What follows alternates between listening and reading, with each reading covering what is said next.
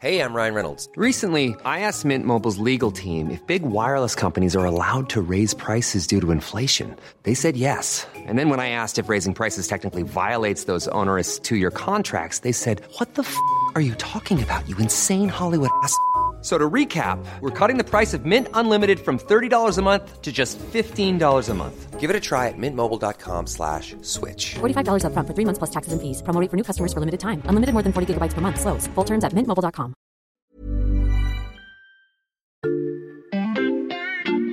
L'équipe de la Loupe vous souhaite une très bonne année et en attendant de nouveaux progrès liés à l'intelligence artificielle en 2024, nous vous proposons de découvrir ou redécouvrir cet épisode sur les dangers de l'IA pour les artistes. Bonne écoute.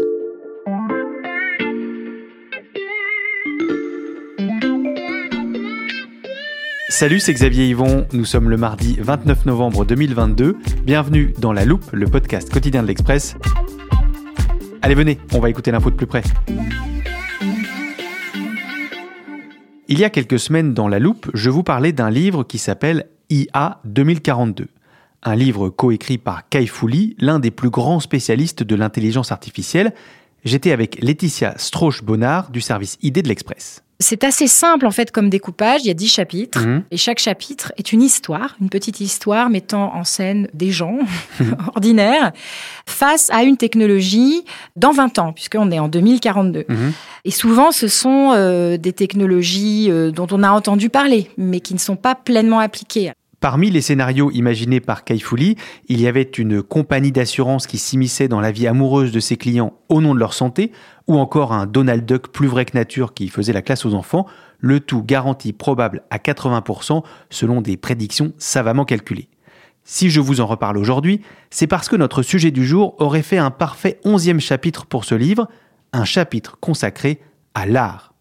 Imaginez un monde où vous pourriez produire un chef-d'œuvre unanimement salué sans rien connaître au dessin, à la peinture ou au design, un monde où il suffirait de fournir une consigne de quelques lignes à un logiciel pour qu'il génère un tableau capable de gagner les plus grands concours d'art uniquement grâce à l'intelligence artificielle. Ça vous paraît peut-être aussi utopique que mes histoires d'assurance et de Donald Duck, mais là aussi, la technologie existe déjà. Ça s'appelle l'intelligence artificielle générative. Ses pouvoirs semblent infinis.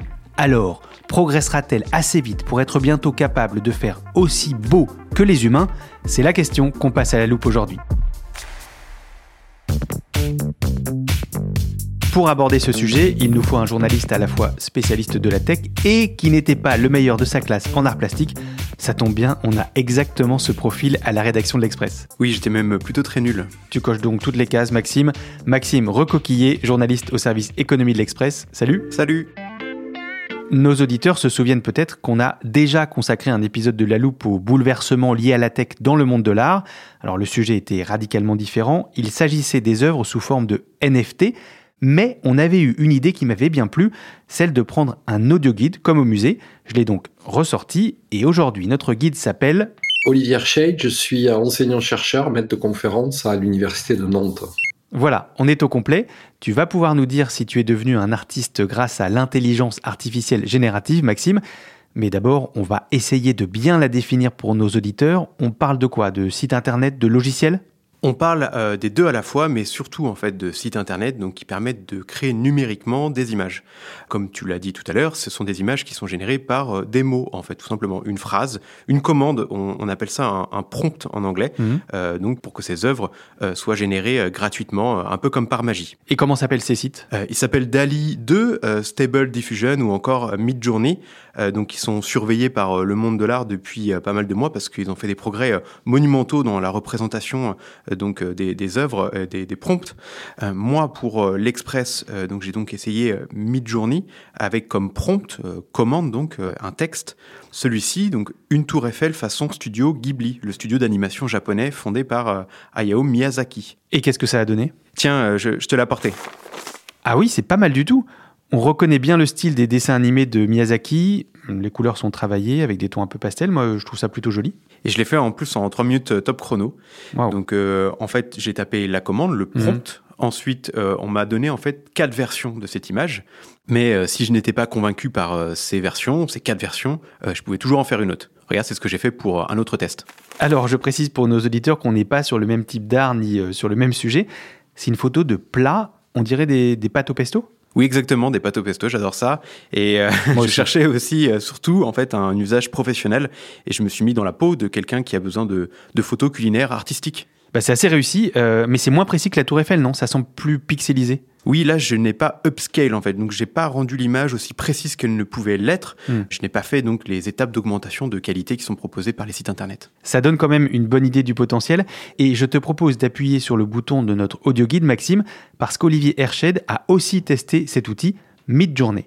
Effectivement, ça donne des résultats assez bluffants. hein. Moi, je l'avais testé euh, avec des choses assez bêtes. C'est-à-dire, j'avais pris des incipits, des débuts de phrases de romans ou de pièces de théâtre euh, célèbres, et puis j'avais euh, lancé cette génération à partir de là. Et effectivement, euh, sur aujourd'hui, maman est morte, ou c'était peut-être hier, qui est le début de l'étranger de Camus, sur c'était à Mégara, au faubourg de Carthage, le, le de Salammbô de Flaubert, bah, on a des représentations qui sont étonnantes, bluffantes, esthétisantes, mais qui correspondent à des règles de programmation qui ont été décidées par euh, des individus comme vous et moi. Si j'en crois vos exemples respectifs, Maxime, ces outils permettent de créer à peu près tout et n'importe quoi. Oui, en quelque sorte, euh, il n'y a pas vraiment de, de limite à part notre imagination. En Mhm. fait, on peut très bien, euh, voilà, euh, proposer un renard dans un tableau de monnaie, Mhm. un champ de coquelicots inondé de soleil, ou et ça, ça a été fait réellement des légendes comme Freddie Mercury ou Michael Jackson Mhm. qui ont été vieillis en fait, comme s'ils étaient toujours parmi nous. Et est-ce qu'il y a déjà des œuvres créées par l'intelligence artificielle générative qui sont devenues célèbres? Il y en a une, euh, oui, euh, notamment, qui s'appelle Théâtre d'opéra spatial, Mhm. qui est une scène d'opéra en fait avec euh, trois personnages qui observent donc un, un décor euh, lumineux. Je te l'ai imprimé aussi. regarde. Waouh, en effet, ça a l'air très travaillé. Je vois qu'il y a différentes teintes de rouge, il y a des clairs-obscurs et c'est hyper détaillé. Bah oui, au point que son auteur en fait a remporté un concours d'art dans le Colorado. Hmm. Euh, donc euh, il a créé son œuvre avec la plateforme Midjourney et euh, il n'a pas prévenu le jury qu'il avait utilisé Hmm. cette plateforme et il a gagné. Donc le message derrière ça, c'est que donc l'intelligence artificielle n'a pas seulement trompé l'esprit humain, ce que font déjà les deepfakes par exemple. Vous connaissez peut-être ces vidéos qui font dire n'importe quoi à des personnages célèbres. On reprend leur visage, leur gimmick. Mais là, en fait, l'intelligence artificielle a façonné ce qui est unanimement reconnu comme beau. Un exemple qui donne de l'espoir au dernier de la classe en art plastique, je ne vise personne Maxime. En toute logique, il est temps de se demander si les professionnels de l'art sont sur le point d'être ringardisés par cette impressionnante technologie.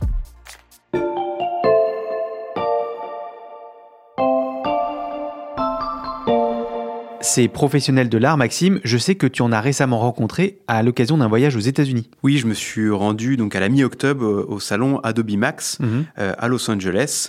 J'ai rencontré donc euh, pas mal de, de professionnels en fait, des dessinateurs, des graphistes, euh, des Mhm. photographes, euh, donc qui étaient vachement intéressés par ces technologies, mais aussi bah, des entreprises plus traditionnelles dont le modèle pourrait être bousculé à l'avenir en fait par ces IA génératives, comme Adobe donc qui était l'organisateur de l'événement. Adobe, la société qui édite notamment le logiciel Photoshop.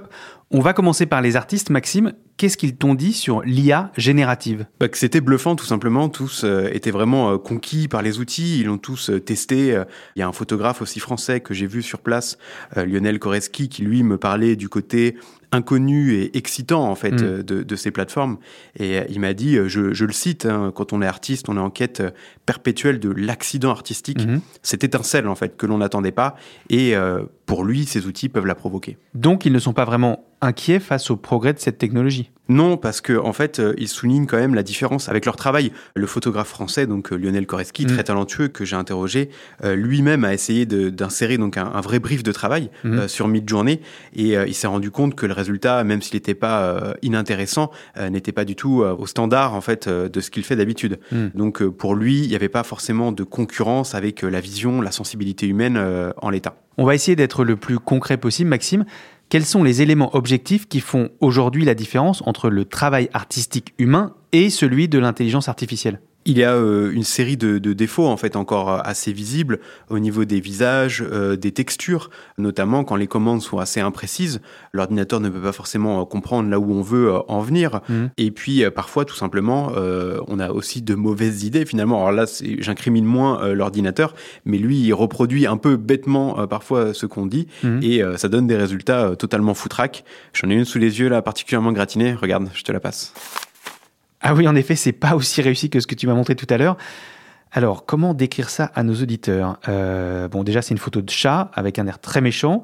Il manque un bout de son corps. Il porte un costume orange grossièrement fixé avec du scotch. Il a un casque de chantier qui va pas vraiment sur sa tête. Et puis derrière, le décor ressemble à une mine, mais rien ne va très bien ensemble. Oui, bah, je, je t'avais prévenu. Hein, Mhm. mais alors, il y a quand même des détails qui collent à la commande, qui était donc un chat portant un bleu de travail dans une mine de charbon. Mais oui, c'est globalement super raté et grossier. Je précise tout de même que là, on parle de la plateforme Dali, qui est différente de Midjourney, qui est un peu moins aboutie artistiquement. Mm. Mais quand même, euh, j'aurais pu te sortir d'autres exemples. Donc sur Dali, j'ai vu récemment voilà l'acteur The Rock qui enlace le dictateur Kim Jong-un, par exemple. C'était euh, assez horrible. Si tu es fan de ce genre d'image, euh, il y a un compte Twitter euh, Weird Dali Generation, donc œuvre Dali bizarre, euh, qui est suivi par euh, un million de, de personnes. Ok, merci pour l'info. Et je termine sur un dernier élément de différenciation, donc entre l'intelligence artificielle et l'humain. Euh, voilà, beaucoup de sites internet, donc euh, Dali ou Midjourney, euh, se refusent donc à montrer de la nudité ou de la violence euh, qui peuvent normalement faire partie d'un processus créatif totalement valable. Ça fait pas mal de défauts, Maxime. Ça veut dire qu'il ne faut pas s'attendre à voir des œuvres générées par l'intelligence artificielle, comme euh, le théâtre d'opéra spatial, gagner tous les concours d'art dès demain. Non, non, pas du tout, on n'en est pas encore là. Euh, là, ce qui va changer, ça va surtout être pour les entreprises, notamment les créatifs à l'intérieur de ces entreprises, ceux qui façonnent euh, des images. Alors pour eux, déjà, c'est un gain de temps, donc ça, c'est le côté euh, positif. Et pour les autres entreprises, donc celles, par exemple, qui développent des outils, euh, comme Adobe, euh, là, c'est un nouveau challenge. On voit les chiffres de DALI 2. Euh, au début, c'était un, un outil, en fait, réservé à une poignée d'initiés, et c'est devenu accessible à tous, et ça attire déjà plus de 1,5 million d'utilisateurs. Il y a 2 millions d'images générées par jour, et ça, c'était des chiffres fin septembre. Donc, euh, c'est autant de gens qui euh, vont euh, demain ne plus passer par un logiciel classique, justement comme ceux d'Adobe à, à l'image de Photoshop. Et comment ces entreprises comme Adobe peuvent s'adapter à cette nouvelle donne? Eh bien, la première chose à faire, c'est tout simplement d'intégrer la technologie dans leurs produits. Hmm. Alors, chez Adobe, par exemple, on m'a parlé de la notion de copilotage, d'être un, un copilote avec l'IA. Euh, donc, euh, Scott Belsky, qui est euh, Chief Producer Officer, m'a dit, je le cite, on sera bientôt capable de demander donc à l'IA d'explorer euh, 30, 130 ou même 130 000 options différentes d'une même idée créative, avant de nous laisser en fait en choisir un petit nombre pour les travailler personnellement et ensuite les approfondir pour finalement bah, euh, présenter ses meilleures options à ses clients.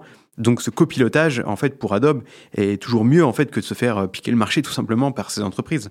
Je le rappelle, Adobe, c'est un des plus gros vendeurs de logiciels au monde et c'est une entreprise qui est valorisée 150 milliards de dollars. Donc c'est vraiment un, un géant. C'est le moment de réappuyer sur le bouton de notre audio guide, Maxime, parce que Olivier Herched va nous aider à placer tes explications dans une perspective historique. Il y a toujours eu dans les processus créatifs, que ce soit en écriture, en peinture, en, en sculpture, il y, a, différentes étapes dans ce qui finit par ressembler à une œuvre. Et dans ces différentes étapes, il y a toujours eu des supplétifs, c'est-à-dire des gens qui sont intervenus dans le processus créatif de temps en temps aussi, comme des alliés ou des employés. Hein. Rubens avait plus de 300 ouvriers pour fabriquer ses peintures. Donc quand on voit la descente du Christ, par exemple, c'est difficile d'estimer aujourd'hui qu'est-ce qui a été vraiment peint par Rubens et qu'est-ce qui a été peint par ses employés, ou en tout cas les gens qui bossaient dans son atelier.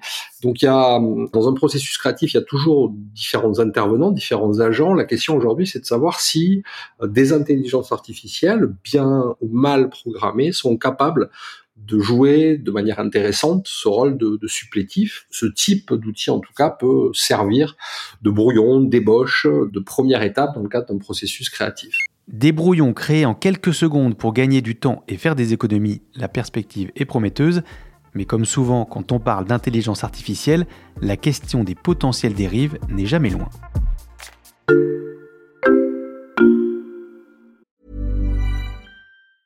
Hey, I'm Ryan Reynolds. Recently, I asked Mint Mobile's legal team if big wireless companies are allowed to raise prices due to inflation. They said yes. And then when I asked if raising prices technically violates those onerous two year contracts, they said, What the f are you talking about, you insane Hollywood ass?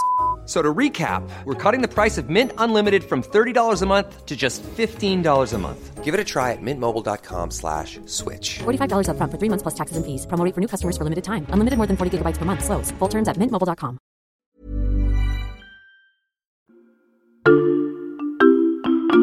Xavier, est-ce que tu connais l'histoire de Robert Williams? Je crois pas, ça me dit rien. Alors c'est un homme afro-américain qui a été victime d'une injustice inédite à cause d'une intelligence artificielle et c'était en 2020. Ah oui, oui, ça me revient. On l'a déjà raconté dans un précédent épisode avec Sébastien Julien. Un outil de reconnaissance faciale utilisé par la police a confondu le visage de ce Robert Williams avec celui d'un autre homme qui était recherché pour vol, je crois. Oui, c'est ça, exactement. Euh, je voulais t'en parler tout simplement parce que cette histoire illustre bien en fait un des problèmes potentiels de toutes les, intelligences artificielles et donc de l'IA générative aussi. Mhm. C'est tout simplement euh, les biais finalement dont on ne sait rien en fait de l'IA et qui peut parfois verser dans le sexisme mhm. ou même le racisme. Tiens, je te pique ton audio guide pour lancer moi-même la prochaine explication. Écoute Olivier Hershade on s'est aperçu que sur certains jeux de données, bah, des images étaient mal taguées ou étaient euh, comportaient là aussi des biais.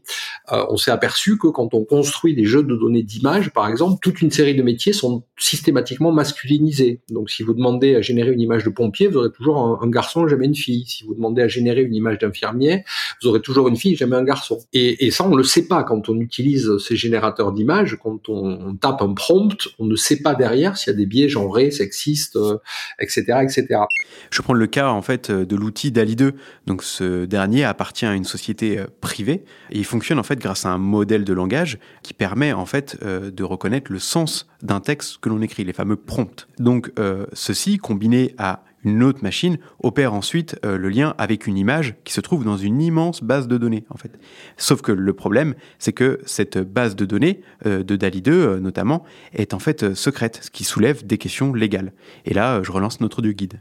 On peut se servir par exemple de, Lénine, mais pas de Staline.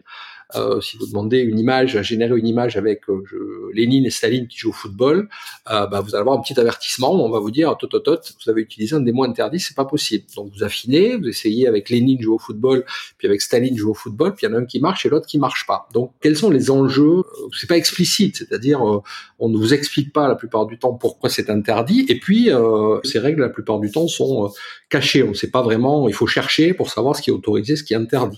En fait, ce qu'il explique, c'est que si on ne peut pas ausculter mhm. euh, ces immenses bases de données, il y aura forcément des biais et des sorties de route. Des décisions euh, donc seront prises en amont, mais on ne sait pas par qui et comment.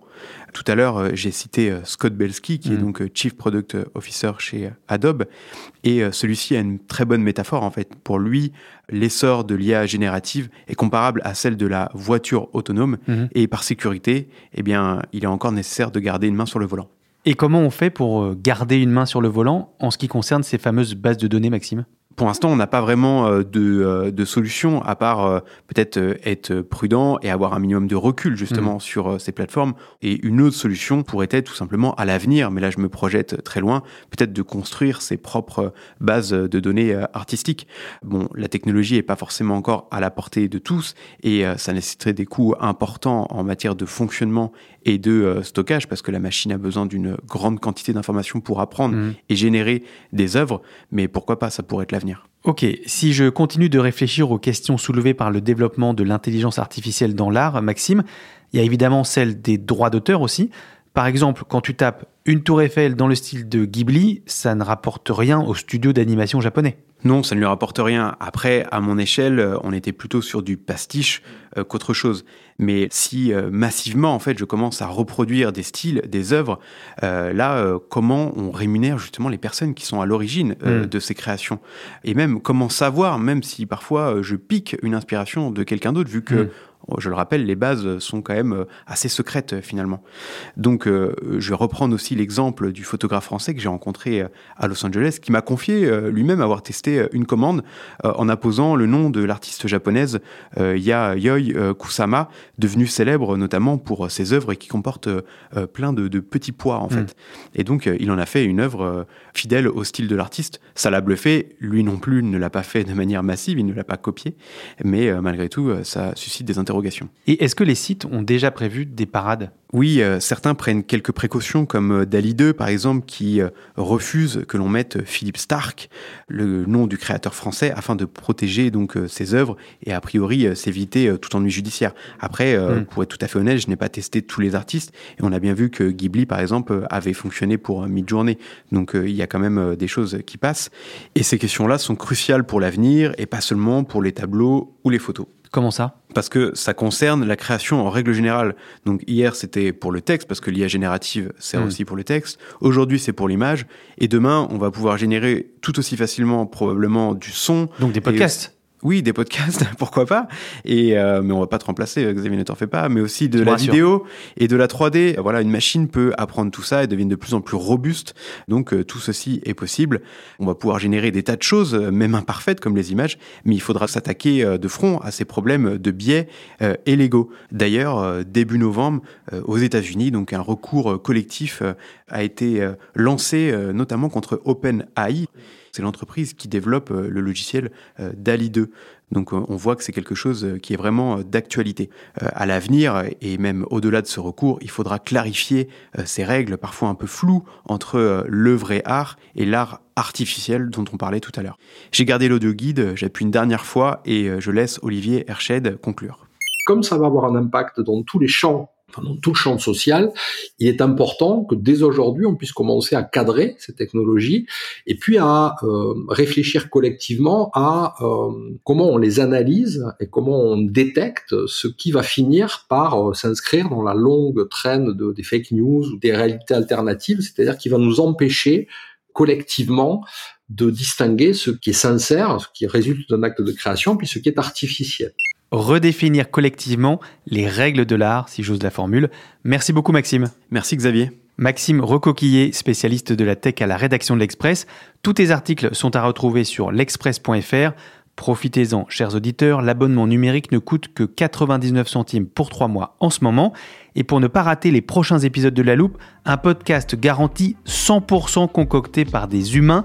Pensez à vous abonner sur votre plateforme d'écoute préférée, par exemple Deezer, Apple Podcast ou Podcast Addict. Cet épisode a été écrit par Margot Lanuzel, monté par Mathias Pengili et réalisé par Jules Cro. Retrouvez-nous demain pour passer un nouveau sujet à La Loupe.